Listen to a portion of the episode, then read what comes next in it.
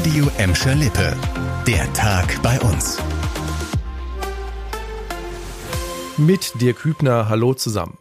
Fast kein Tag ohne Warnstreik bei uns. Heute hat es wieder mal die Kunden der Festischen getroffen. Die Busse bleiben bis morgen früh im Depot. Auch bei der Gladbecker Stadtverwaltung wird gestreikt, dadurch fiel die Müllabfuhr heute teilweise aus. Mit der neuen Warnstreikwelle wollen die Gewerkschaften weiter Druck im Tarifstreit für den öffentlichen Dienst machen. Ende März startet die dritte Verhandlungsrunde. Die Fronten gelten als verhärtet.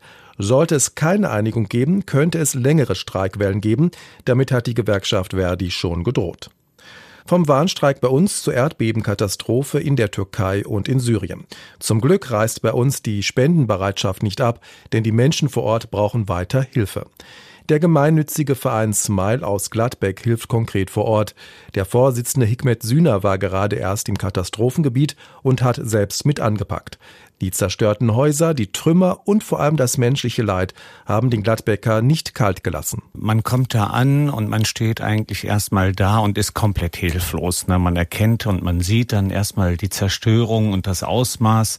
Und das ist eigentlich äh, etwas, womit man sonst nicht konfrontiert wird. Und das nimmt einen erstmal mit und trotz alledem geht es ja weiter. Den Link zum Spendenkonto des Vereins findet ihr auf radioemschalippe.de. Durch das Erdbeben Anfang Februar sind allein in der Türkei knapp 50.000 Menschen ums Leben gekommen. Viele haben ihr Zuhause verloren. Auch die Stadt Gelsenkirchen hilft weiter im Katastrophengebiet. In den nächsten Wochen werden zum Beispiel Zelte in die Türkei geschickt.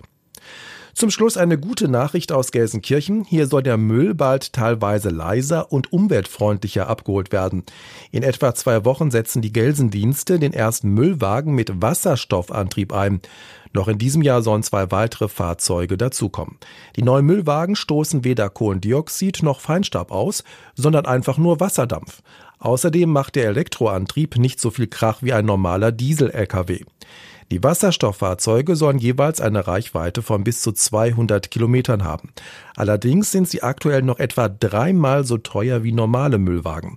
Deshalb bekommen die Gelsendienste auch Geld von Bund und Land, in diesem Fall insgesamt 2,2 Millionen Euro.